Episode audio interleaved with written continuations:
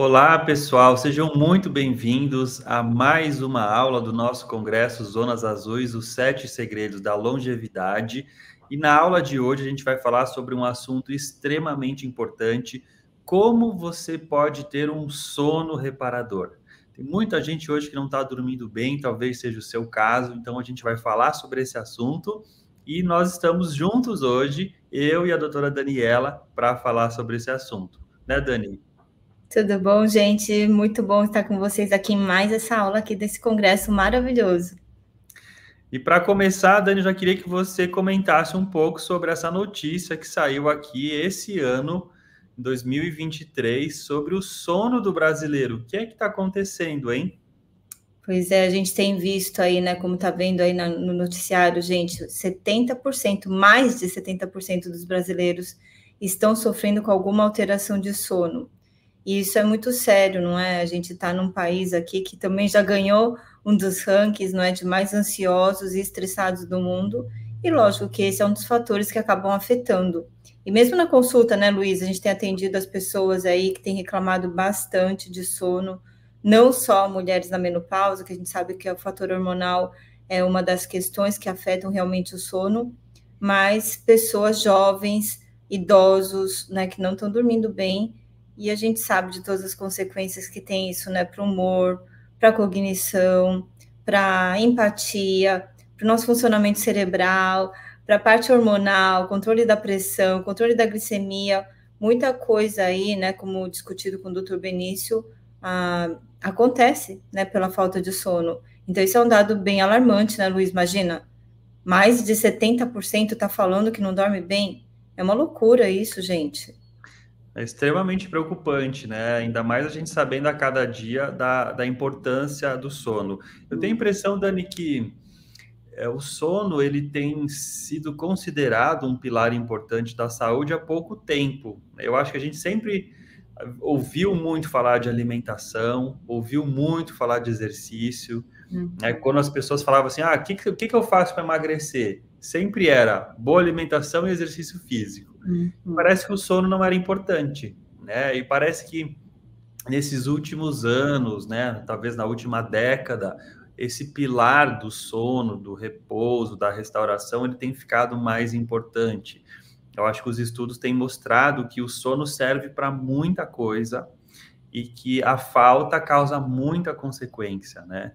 É, inclusive, né, Luiz, que como você falou da alimentação, afeta inclusive a fome e a saciedade não é? Se a pessoa não dorme direito, afeta até os hormônios, não é? A grelina, a leptina, que são hormônios que controlam a fome e a saciedade. Então, é muito sério isso, não é? E como tem aparecido muita gente reclamando disso, ah, lógico que os cientistas aí, né, principalmente nos últimos 30 anos, têm estudado cada vez mais sobre isso também como fator de risco para doenças, né, e o bom sono como fator de saúde e longevidade. É verdade. Eu acho que seria interessante, Dani, a gente falar um pouco sobre a arquitetura do sono, para as pessoas entenderem o que, que acontece no sono, quais são as uhum. fases do sono, antes da gente entrar de fato naquela parte mais prática da nossa aula, que é como realmente ter um sono reparador. Uhum. Eu queria compartilhar com vocês essa, essa imagem que mostra a arquitetura do sono, o que, que acontece durante o sono, desde a hora que você vai dormir até a hora que você acorda. Então, aqui, na horizontal, a gente tem os números 0, 1, 2, 3, 4, 5, 6, 7. Aqui são as horas de sono. E aqui na vertical, nós temos os estágios do sono. Começando na parte de cima com a vigília, quando a pessoa está acordada. Depois a gente tem o sono REM, que é um sono um pouco mais agitado, um sono que os olhos se movimentam muito. Essa sigla ela vem do inglês Rapid Eye Movement. Então é uma fase do sono que os nossos olhos estão tremendo, né? A gente tem assim uma ativação muito grande do, do nosso corpo, do nosso cérebro, e depois a gente tem o sono profundo, que são esses outros estágios do sono não REM, né? N1, N2, N3 o estágio N3 sendo o estágio mais profundo do nosso sono. Então, o que, que a gente aprende daqui, né? primeiro, você começa acordado e aí você vai aprofundando o seu sono, né? Em questão aí de meia hora, pelo menos, você vai saindo do momento acordado até você chegar nas fases profundas do sono. Então, uh, você tem ciclos que ocorrem durante o sono, onde você sai de um sono mais superficial, você vai até um sono profundo, permanece lá algum tempo, depois ele volta para um sono mais superficial, depois ele aprofunda novamente, superficializa, talvez você tenha ali uh, aqui depois de três horas a pessoa deu uma despertadinha, ó, tá vendo? Talvez ela acordou para ir no banheiro, né? Ou acordou, deu uma olhadinha, virou de lado e dormiu de novo. E aí depois ela desce novamente para o sono profundo. Então, pessoal, o sono ele não é uma coisa contínua e igual o tempo todo ele tem esses ciclos, ele tem essas fases diferentes e cada uma delas ela é muito importante para a saúde. Então, durante o sono profundo, tem algumas coisas que o corpo faz para restaurar o seu organismo. Durante esse sono que eu falei que é mais agitado, né, que os olhos ficam mexendo, o corpo faz outros processos. Então, é essa dança, né, esse sobe e desce das fases do sono durante a noite, que acaba promovendo toda a restauração física e mental que a gente precisa. Inclusive a memória, né, Luiz, que muita gente reclama da falta de memória, e quando Sim. a gente vai ver, a pessoa tem um sono mais superficial, né, e aquela memória não, uh, acaba não ficando bacana, né, no dia seguinte, ou a, a pessoa acha que está ficando ah, tá perdendo a memória às vezes por causa tá na menopausa tal, e quando a gente vai ver o sono, a qualidade do sono da pessoa né, não está adequada. Então não é só a quantidade do tempo que a pessoa vai dormir, a qualidade. Né? Eu acho que essa, essa arquitetura do sono é importante para as pessoas entenderem que elas precisam, né? E hoje a gente tem até esses relógios aí, muita gente usando esses reloginhos para ver o quantos minutos, né, precisa dormir e como está a qualidade do sono, não é? Exatamente. Tem uma coisa que eu vejo muito no consultório, Dani, as pessoas falando assim: Doutor, eu durmo sete ou oito horas, mas eu acordo e parece que é, eu não descansei. Parece que Acorda meu sono cansado já, né? É, eu acordo cansado, tenho dificuldade para sair da cama. Parece que o meu sono não foi um sono restaurador. E aí eu queria chamar a atenção para um ponto aqui, pessoal se você dividir, vamos supor que a pessoa durma oito horas por noite. Se a gente dividir esse gráfico em duas metades, da hora que vai dormir até as primeiras quatro horas e depois das quatro horas para frente, o que é que a gente percebe? A fase N3 é a fase mais profunda do sono. E em que momento do sono que o corpo chega nessa fase profunda? É na primeira metade. Tá vendo aqui, ó? É na primeira hora, aqui entre a segunda e a terceira hora, aqui entre a terceira e a quarta hora, que a gente está aprofundando o sono até essa fase mais profunda. E na segunda metade do sono, né? Vamos falar, vamos, vamos supor que a pessoa vai dormir às 10 e acorda às 6 da manhã. Então, das 10 da noite às 2 da manhã, ela teve o um momento de sono mais profundo e depois das duas da manhã às seis ela tem um sono, que é importante também, mas é um sono um pouco mais leve.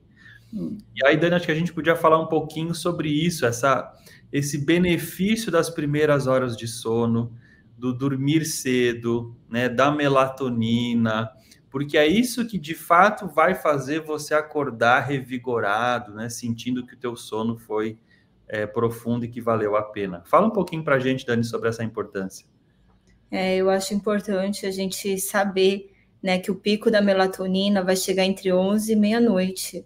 Então, dormir depois da meia-noite é muito mais prejudicial. A qualidade do sono não vai ficar muito adequada, não é? Porque a sua glândula pineal não não vai conseguir atingir esse pico no horário adequado. E a gente sabe, né? Acho que vocês conversaram aí com o Dr. Benício sobre a melatonina, né? Ela é um hormônio hoje que não é só para que vai produzir relaxamento e induzir o sono.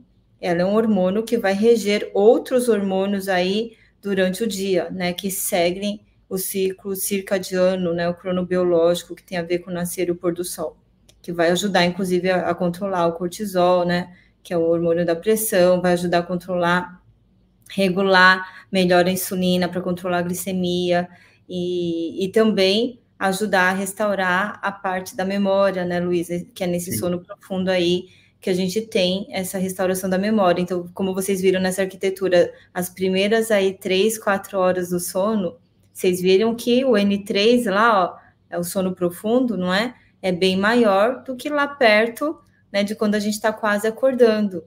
E a gente tem aquela fase mais assim superficial do N1, né, que a gente fala que o sono está naquelas ondas alfa, que a gente está se preparando para acordar, e muita gente lembra do sonho não é no dia seguinte, porque fica nessa fase aí, o sono geralmente vem nessa fase aí das ondas alfa, né? E também desse mais perto, perto do sono REM. E aí a pessoa desperta e lembra, né, daquele sonho. Eu, por exemplo, né, Luiz, você sabe, eu lembro muito dos meus sonhos, sempre. Olha, pessoal, se, se a doutora Daniela fosse roteirista de cinema, todos os dias ela escreveria um filme porque os sonhos que ela tem durante a noite, é, eles são assim ultra criativos. Né? Daria um filme cada cada noite daria um filme, né? E é muito interessante. Agora, Dani, a necessidade de sono ela muda ao longo da vida, né? A gente tem o bebezinho recém-nascido, ele praticamente dorme o dia todo, né? Ele dorme, acorda, mama um pouquinho e capota de novo, né?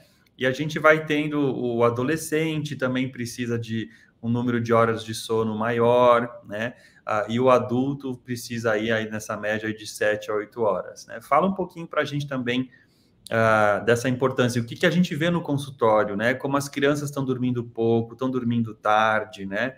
Fala um pouquinho para a gente sobre isso. Então, durante o sono do bebê, na verdade, o recém-nascido, né? Aquela criança acabou de nascer, ela está aprendendo, né? ela está com um cérebro novo e apto para ter novas sinapses, ela está aprendendo a interagir com o meio ambiente, com a mãe, é, aprendendo várias coisas, né? Tá, o, o sistema nervoso central não está maduro ainda, aquele cérebro está amadurecendo. Então é muito sério isso, porque hoje eu vejo ah, às vezes as mães, né? Ah, leva para festa, leva para isso, leva para aquilo, ah, já é bom ir acostumando aquela criança mas aquela criança, né, se ela não dorme a quantidade suficiente, ela vai ter um déficit, não é? No, no, uma alteração do seu comportamento, né, do seu desenvolvimento neuropsicomotor. Então, às vezes, as mães ficam preocupadas em dar suplemento, mas essas crianças não dormem adequadamente, né? Eu sou filha de pediatra, eu lembro do meu pai colocando a gente na, na cama às 8 horas da noite, tinha que estar na cama, né? E, e aí, se não tivesse. E hoje as crianças, né, Luiz, estão não só recém-nascidos, assim, criancinhas pequenas, na né, idade escolar, vai para a cama 10, 11 horas da noite e não tem aquele sono adequado. Aí, quando acorda no dia seguinte, já está mais agitadinho, né? Já está mais assim ativo, está mais irritado. Aí tem dificuldade às vezes de obedecer a professora, os professores ou os pais no dia seguinte, né? Não tem capacidade de empatia com coleguinha porque isso vai se perdendo, não é? Se não dorme a quantidade suficiente. Além disso, o aprendizado, a memória, tudo isso fica afetado, Luiz, é muito sério. É, eu vejo também, Dani, assim, que é, muitos pais estão é, trabalhando até tarde hoje, né? Uhum. E, e, pais têm filhos pequenos, às vezes os filhos ficam acordados até muito tarde, esperando o pai ou a mãe chegar do trabalho para poder, sabe, dar um oi, aquele beijo antes de dormir, né? Uhum. Então, a gente tem que entender isso, pessoal, que a criança, o adolescente, né, o, o pré-escolar, ele não tem a mesma necessidade de sono que nós adultos. Eles têm uma necessidade aumentada. Eles não podem ir dormir e acordar no mesmo horário que um adulto. Né? Se eles fizerem isso, eles vão estar com privação de sono. O que para nós é suficiente, para eles é insuficiente. Então, acho que isso é uma coisa bem importante para a gente entender que a necessidade de sono varia ao longo da vida, né? Então, tira uma foto dessa tela aí, você que está assistindo, para você saber o que, que é recomendado, qual é a quantidade de horas de sono em cada uma das faixas etárias, né? E o que a gente vê ali é, dos adultos, né, acima aí de, de 60 anos, você tem que dormir pelo menos 7, 8 horas por noite. E de preferência, você dormir antes da meia-noite. Isso é extremamente importante, né? Você ir para a cama por volta das 10 da noite e deixar o seu corpo acordar naturalmente no dia seguinte. Uns vão, uns que precisam de 7 horas vão acordar às 5 da manhã, outros que precisam de 8 vão acordar às 6 da manhã. Mas é importante você ir dormir cedo e deixar o seu corpo descansar de forma natural e acordar de forma natural sem você colocar ali um despertador que toda noite, uh, que toda manhã vai te acordar, talvez no momento em que você ainda estava descansando, né? E aí você vai acordar e vai ficar com falta de sono. Muito legal, né? Aquela dica, Dani, que você sempre dá de colocar o despertador para ir dormir, não para acordar, né? É, isso é o que a gente faz em casa, né, Luiz? Porque se deixar, a gente fica trabalhando até meia-noite. Nosso despertador toca nove e meia para a gente já ir preparando para dormir, porque os dois gostam de trabalhar e se deixar, a gente fica até meia-noite. E eu vejo, né? Eu, por exemplo, eu achava na adolescência que eu tinha que dormir cinco, seis horas no máximo por noite, estava tudo bem. Eu sempre gostei de estudar até tarde. E depois eu fui fazer meu teste genético, inclusive, né? E um dos fatores que mais afetam na minha saúde é a, a, a falta de sono. Então, hoje eu tenho dormido aí entre 8 horas, né? 7 horas e meia, 7 horas, 8 horas de sono por noite. E realmente eu me sinto bem melhor, né, Luiz? Você dorme bastante, né? O Luiz gosta de dormir bastante. E então a gente faz um alerta aqui, né, gente? Vocês precisam prestar atenção, principalmente quem tem crianças e adolescentes. Porque uma coisa que a gente não comentou aqui, Luiz, é que, inclusive, além de afetar a cognição, o aprendizado, a memória, é, vai, vai, ter, vai afetar o, o, o rendimento escolar dessa criança, também vai afetar a parte emocional, não é? As Sim. pessoas que não dormem, muito mais crianças e adolescentes, que não dormem bem, elas tendem a ter mais pensamentos negativos, né? Emoções negativas exacerbadas. Então, isso vai afetar o relacionamento com os pais, com os colegas, inclusive aumentar o risco para ter depressão. E a gente tem visto, né, como tem crescido o número de crianças e adolescentes com depressão, transtorno de ansiedade, gente. Então vamos prestar atenção aí em casa, né? Colocar mais essa rotina de dormir para adultos e para crianças, adolescentes e idosos também. Não é só para criança, gente. Nós também temos que dar o exemplo e estar na cama mais cedo. Agora, vamos falar um pouquinho, Dani, do, dos ladrões do sono. Por que, que as pessoas não estão dormindo bem hoje? Por que, que mais de 70% dos brasileiros, como a gente viu ali, né? Mais de 70% dos brasileiros estão sofrendo com alterações do sono, e isso vai tendo implicações aí na saúde física e mental, né? Então, uma das coisas que eu vejo é o consumo de cafeína. A gente uhum. falou sobre isso, né? uh, na aula com a doutora Márcia Cristina Teixeira Martins, uh, sobre a cafeína e o efeito dela no cérebro. Mas em relação ao sono, a gente sabe que a cafeína é um estimulante que bloqueia o efeito relaxante da adenosina. É, então a pessoa, ela, ela, à medida que a gente vai usando o cérebro e vai cansando o cérebro ao longo do dia, a gente vai tendo assim uma queda da energia no cérebro e vai produzindo essa substância chamada adenosina, que ela sinaliza para o cérebro que o cérebro está cansado e a gente precisa descansar, a gente precisa uhum. parar para refazer as energias, para o cérebro se restaurar. E o que, que a cafeína faz? Ela vai lá e impede essa mensagem da adenosina. Então o cérebro ele tá cansado, ele tá esgotado, ele tá precisando dormir, mas a adenosina não consegue induzir o sono, porque a cafeína tá ali bloqueando esse efeito. Então muita gente que usa o café como uma forma de aumentar os níveis de energia, de ficar mais acordado, mais alerta, na verdade está prejudicando o relaxamento do cérebro e o seu descanso. Então, o uso de cafeína, pessoal, e a gente encontra no café, no chá mate, no chá preto, um pouquinho no, no chá verde, tem também na, na Coca-Cola, nos energéticos, né? Uh, um chocolate amargo também vai ter um pouquinho de cafeína. Mas se a gente usa estimulantes, a gente está prejudicando a saúde do nosso cérebro. Uhum. Que, outro, que outros ladrões, Dani, você também percebe assim quando você atende algum paciente e que está atrapalhando o sono deles?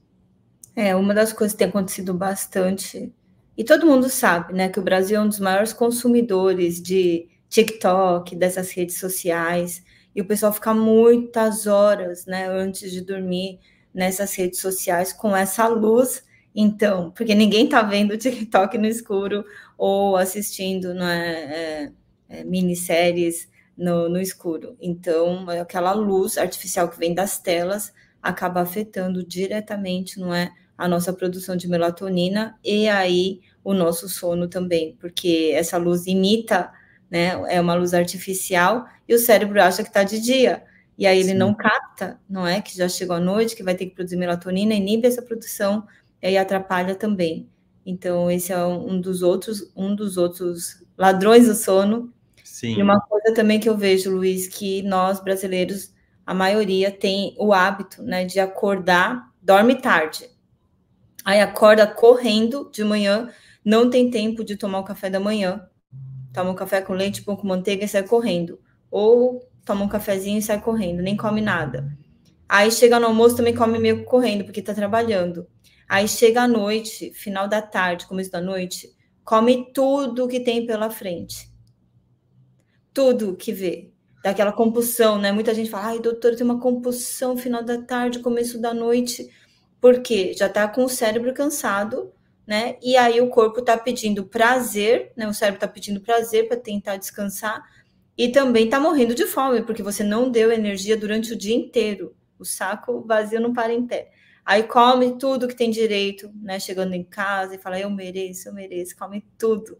E esse excesso também de calorias à noite, excesso de jantar, acaba atrapalhando o sono, né? Porque o cérebro não consegue descansar, porque vai ter que fazer toda Sim. aquela digestão.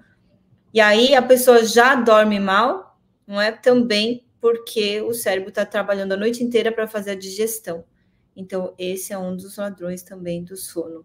E ainda vai ter refluxo, né? Pode ter apneia do sono, pode engordar, ganhar barriga, né? Realmente, acho que um jantar mais leve, mais cedo é, é, fundamental. Agora, tem uma coisa que eu vejo também, Dani, é assim, que muita gente tem hábito de fazer exercício físico à noite. Uhum. E às vezes exercícios mais intensos, né? Exercício é bom, com certeza. A gente falou um pilar inteiro sobre o movimento, né? E a importância do movimento.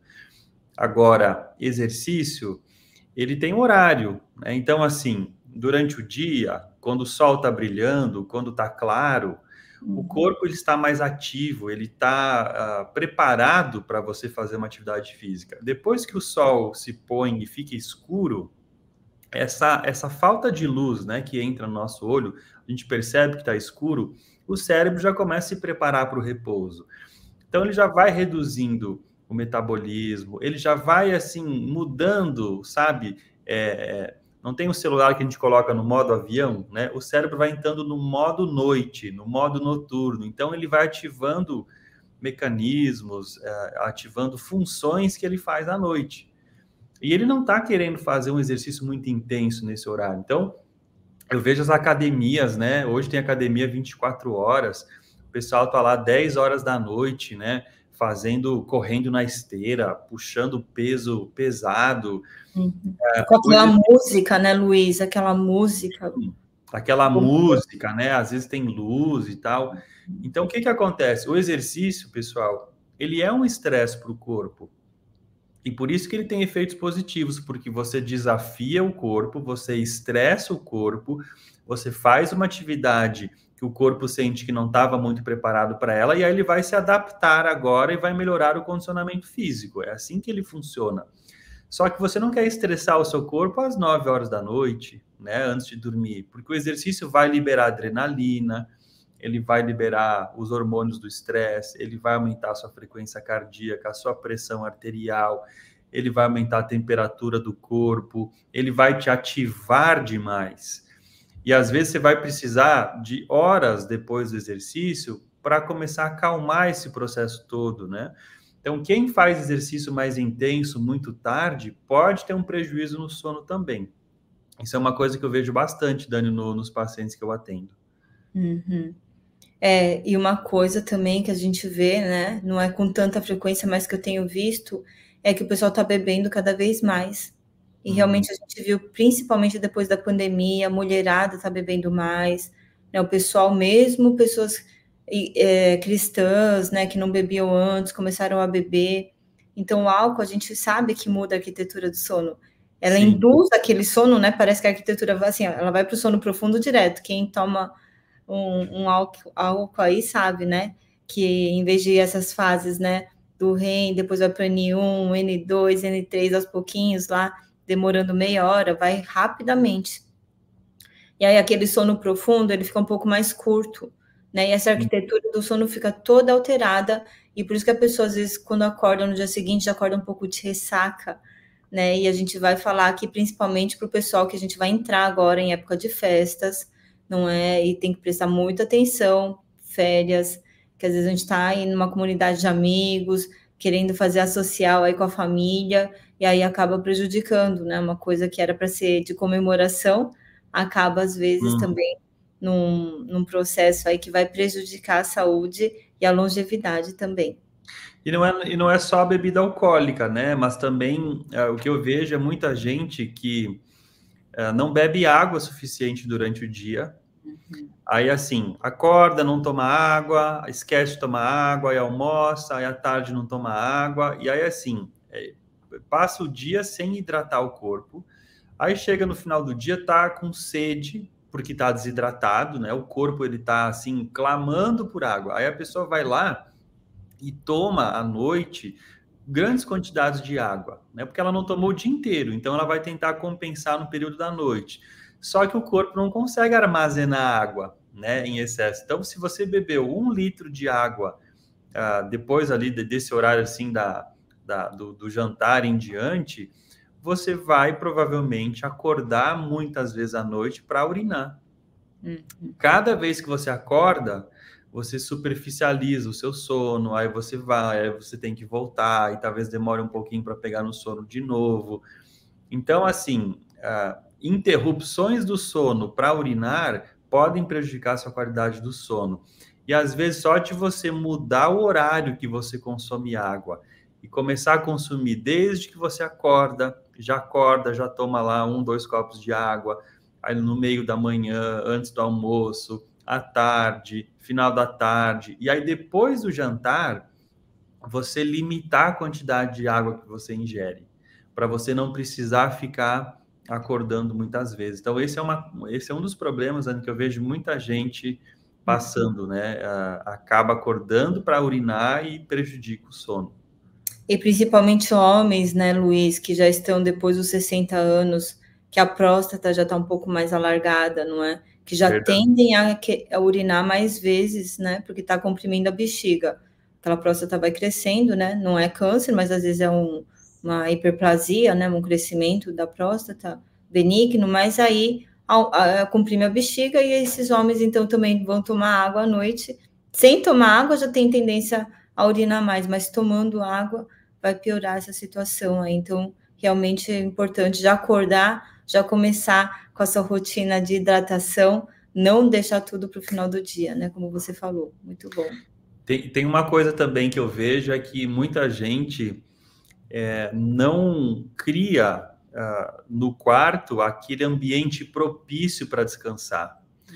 É, o, então, assim, a pessoa coloca a televisão no quarto, ela leva o celular para o quarto e deixa o celular ali do lado dela, uhum. né? E às vezes nem desliga as notificações do celular, então às vezes o celular fica apitando, ou ela deita na cama, pega o celular e fica lá com aquela tela na frente, ou seja, deixa a tecnologia invadir o quarto.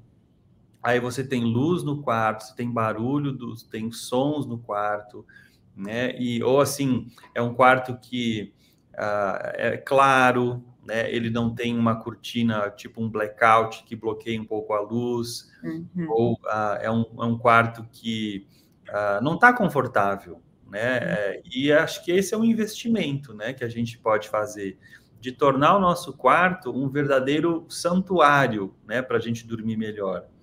É, então, porque o pessoal, muita gente hoje, né, Luiz, tem TV no quarto e dorme com a TV ligada, mas a qualidade do sono não vai ser a mesma, gente, porque aquela tela ligada tá fazendo barulho e o seu olho também, né? Ainda tá captando aquela luz mesmo. A gente sabe quando tá deitado, com o olho fechado. Mesmo com o olho fechado, a gente sabe que tem alguma luz ligada. Né? Isso vai interferir, inclusive, na produção da melatonina e vai interferir na qualidade do seu sono.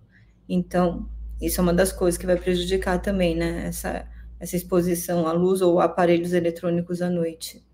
Uma coisa, Luiz, que aconteceu também na pandemia, é, eu acho que já estava acontecendo antes, mas depois da pandemia piorou. Principalmente pessoas idosas, né, ou aposentadas que ficam em casa o dia inteiro, não tem aquela rotina. Então não tem rotina para acordar, não tem rotina para dormir, não tem rotina no horário de comer, e aí fica às vezes assistindo, né, algumas séries e fica assistindo TV o dia inteiro, e fica dando aqueles cochilinhos. Cochila daqui, cochila dali, porque pode dormir qualquer hora, não trabalha mais, tal. Aí o que acontece? Chega na hora do sono, que deveria ser às 10, 10 e meia, não tem sono, porque ficou dando aqueles cochilinhos à tarde ou durante o dia, porque ficou na frente da TV o dia inteiro. Então, presta atenção. Se você está aposentado, está na frente da TV, às vezes está mais com uma vida mais monótona, né? Não fica só dentro de casa. Vai praticar atividade física, tenha exposição à luz do sol, para não ficar sentindo sono toda hora na frente da TV, que isso vai atrapalhar o seu sono também da noite. Sim, eu até, Dani, falando sobre isso, é, eu li essa semana um artigo que de um dos, dos três pesquisadores que ganharam o prêmio Nobel em 2017 sobre a, a questão do relógio biológico. Ele está falando que uh, a exposição à luz azul à noite é ruim, né? Já falamos um pouco sobre isso. Só que a falta da luz do sol durante o dia também é ruim. Então, você falou de uma pessoa, né, que às vezes está muito dentro de casa, assistindo televisão, não sai. Então, se você tá, passa o dia todo no ambiente fechado, uhum. dentro de casa, ou se você trabalha no escritório, que é um local fechado, e você não recebe a luz do sol no seu olho, isso pode atrapalhar o seu sono durante a noite. Uhum. Então, tão importante quanto evitar a luz noturna é receber a luz diurna. Acho que esse é um pilar é. fundamental. Eu lembrei, Dani, de uma vez eu fui dar uma palestra e lá no Paraná, uhum. uh, uma empresa, e uma das pessoas que, na hora do almoço, a gente estava conversando, uma das funcionárias veio conversar comigo dizendo que o pai dela estava com insônia. O pai dela tinha uma doença neurológica, ele ficava acamado e ele estava trocando a noite pelo dia. E aí eu perguntei como é que era o quarto dele. E ela disse que era um quarto que ficava escuro o tempo todo né? Ele ficava muito no quarto, como ele dormia durante o dia, então eles deixavam tudo escuro durante o dia para ele dormir. Aí à noite ele acordava e ficava a noite toda acordado e a família coitada não conseguia descansar porque tinha que ficar cuidando dele durante a noite. Então assim, toda a família estava sofrendo.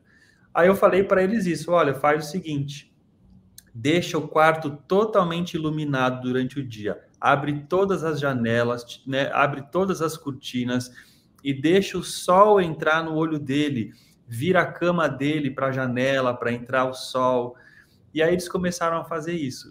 O que, que aconteceu? Ele começou a dormir à noite e ficar acordado de dia, né? Uhum. Ele conseguiu consertar o relógio biológico dele. Então, a gente precisa, para dormir bem, uh, entender o contraste entre o dia e a noite. Você, o seu o cérebro precisa uh, receber muita luz durante o dia para saber que é dia e estar no ambiente escuro à noite para saber que é noite. Aí ele vai entender essa diferença. Agora, se você passa o dia num local fechado com pouca lumina, luminosidade, na hora que chega a noite, o cérebro nem consegue perceber que chegou hum. a noite, porque não teve esse contraste, né, do dia da hum. noite. Então essa é uma história que eu sempre conto ah, de como pequenas mudanças, né, como essa, podem fazer grande diferença na vida de quem não está conseguindo dormir bem. Então, sair mais de casa, não ficar, vai no supermercado, vai encontrar com o vizinho, né? vai conversar, vai visitar as pessoas, a sua família, não fique só dentro de casa. É, vai fazer um exercício, uh, quem sabe você pode fazer ao ar livre, né? Você vai ler um livro, em vez de ficar lendo num quarto, escritório fechado, né? Vai ler na varanda, perto da janela, para receber a luz do sol, não é? Então, acho que a gente precisa ativamente criar situações ao longo do dia que vão favorecer o, o sono da noite. É, a gente tem que ser intuitivo, né? Então, eu acho que a gente pode falar aqui para o pessoal, né, Luiz, assim, resumindo, o que, que dá para fazer na rotina do dia a dia. A Sim. gente já deu uma dica que nós fazemos aqui em casa, que às nove e meia da noite ter um despertador para dormir. Naturalmente, se você vai dormir na hora certa, não precisa nem ter despertador para acordar, porque naturalmente você acorda. Né? Então, o Luiz falou também do blackout, que é bom colocar aquelas cortinas, elas não são caras. Se a sua cortina é muito fininha ou a sua luz da janela ainda passa alguma luz, é bom investir nesse blackout, né? Em qualquer casa aí, é, de até atacadistas vendem, não é? A Van vende essas, esses blackouts, essas cortinas mais escuras. A gente pode também evitar a exposição a luzes eletrônicas e tira também essa TV, quem sabe você não vende, ainda ganha um dinheirinho, essa TV que está no seu quarto, gente, que às vezes está atrapalhando seu relacionamento, está atrapalhando seu sono também, ou deixa essa TV na sala, ou você vende ela para alguém, tá bom? É, Mas... tem algumas outras, outras dicas também, né, Dani? Limitar o consumo de cafeína, tá? Isso é fundamental. Se você toma muito café, vai reduzindo, vai tirando o café, ou vai trocando para o descafeinado, para você tirar esse estimulante do seu cérebro, limitar a quantidade de álcool, né? A gente não recomenda o consumo de bebida alcoólica, vai ter uma aula incrível sobre o que, que a ciência está falando sobre a bebida alcoólica. Então, se você quer dormir melhor e toma aquele, aquela bebidinha à noite, para com isso, porque vai alterar a sua arquitetura do sono, né? Trazer o jantar para mais cedo, e tornar o jantar uma refeição mais leve também vai te ajudar. Acho que esse é um ponto que muita e gente. mais no café da manhã, né, Luiz? Porque não adianta Sim. também não comer nada no, no, café da manhã no almoço. E aí, como é que você vai ficar sem a janta? Né? Então, jantar menos, mas para isso vocês têm que tomar mais. É comer melhor no café da manhã. Então, dormindo mais cedinho, gente, vocês vão estar tá acordando mais cedinho, 20 minutos, 30 minutos mais cedo para tomar um bom café da manhã. Ótima dica, Dani. E para isso tem que ter rotina, né? A uhum. gente precisa ter um horário para deitar e para acordar. Você não pode cada dia é, fazer refeição no horário diferente, dormir no horário diferente, acordar no horário diferente. Seu corpo vai ficar em jet lag, né? Vai ficar bagunçado. Então, ter um horário para deitar e ter um horário para acordar, isso é uma coisa que ajuda muito. E tem muita gente, Dani, especialmente assim, pessoas mais velhas, que já estão aposentadas, né? Que têm uma, uma rotina diária mais tranquila, elas acabam tirando cochilos durante o dia. Então, assim, não há nada de errado em tirar um cochilo. Só que o ideal é que ele seja curto, né? Estamos falando aqui de um cochilo de meia hora no máximo, e que ele seja mais cedo, né? Até três da tarde, mais ou menos, né? Ou quatro no máximo. Porque se você dormir durante duas horas, por exemplo, durante o período da tarde, isso pode atrasar o seu relógio biológico e prejudicar o seu sono da noite. É, e o então, cochilo tem que ser um, né? Por exemplo, depois do almoço, alguma coisa, né? É, vários cochilos durante o dia, porque isso vai prejudicar, como a gente já falou aqui, né, Luiz? Vai chegar Sim. à noite e não vai ter sono, né? Então, cochilo mais curto e mais cedo, tá? Um outro erro, pessoal, é cama não é local de pet, então, se você tem o seu gato, o seu cachorrinho, né, que você ama, que é o seu companheiro, ótimo, faz bem, né? Ter um pet, um animalzinho de estimação faz bem para a saúde, mas ele tem que ter a cama dele, né? Porque tem muita gente que leva cachorro, gato, papagaio, periquito para dormir na mesma cama, hum. e aí esses animais à noite se mexem, eles, eles batem em você, ou eles acordam, ou eles pulam, ou eles latem, qualquer Não, coisa. Eles têm pelos, né? Isso esquenta a cama também, e um ambiente muito quente atrapalha o sono, né, gente? Então tem que prestar atenção também, porque hoje o pessoal está dormindo com muito cachorro dentro da cama, né? Além de não ser muito higiênico também. E aí a gente tem também algumas ervas, né, Luiz, que a gente poderia falar aqui. A gente tem a cava-cava, que é mais calmante, né? A gente tem a, o humulus lúpulus, que a gente tem nas farmácias hoje, esses fitoterápicos. Tem a valeriana, né, que serve para muitas pessoas. Tem a passiflora encarnata, que vem do maracujá. Então, tem os chazinhos que a gente pode tomar, cidreira, camomila, né? tem a aromaterapia que a gente pode usar também, os óleos essenciais que a gente tem de lavanda. Então, a gente tem muitas, muitos fitoterápicos também que a gente pode usar aí na sua rotina para dormir melhor. Sim, isso é fundamental, né? A gente sempre antes de buscar um medicamento convencional, especialmente um tarja preta, né? Estamos falando aqui de um de um diazepam, de um lorazepam, o clonazepam, que é o famoso Rivotril, ou até mesmo o PATS, né, ou o Zolpidem, que são esses indutores do sono, muita gente recorre a esses medicamentos como primeira a primeira, primeira escolha, né? Como primeira, primeira escolha. escolha. Eles não devem ser a primeira escolha. É você, uh, claro, talvez tem gente que passa momentos da vida muito difíceis, que vão precisar usar algum remédio para dormir por um período curto de tempo. Porque é melhor você tomar um remédio para dormir por um mês do que você ficar um mês sem dormir.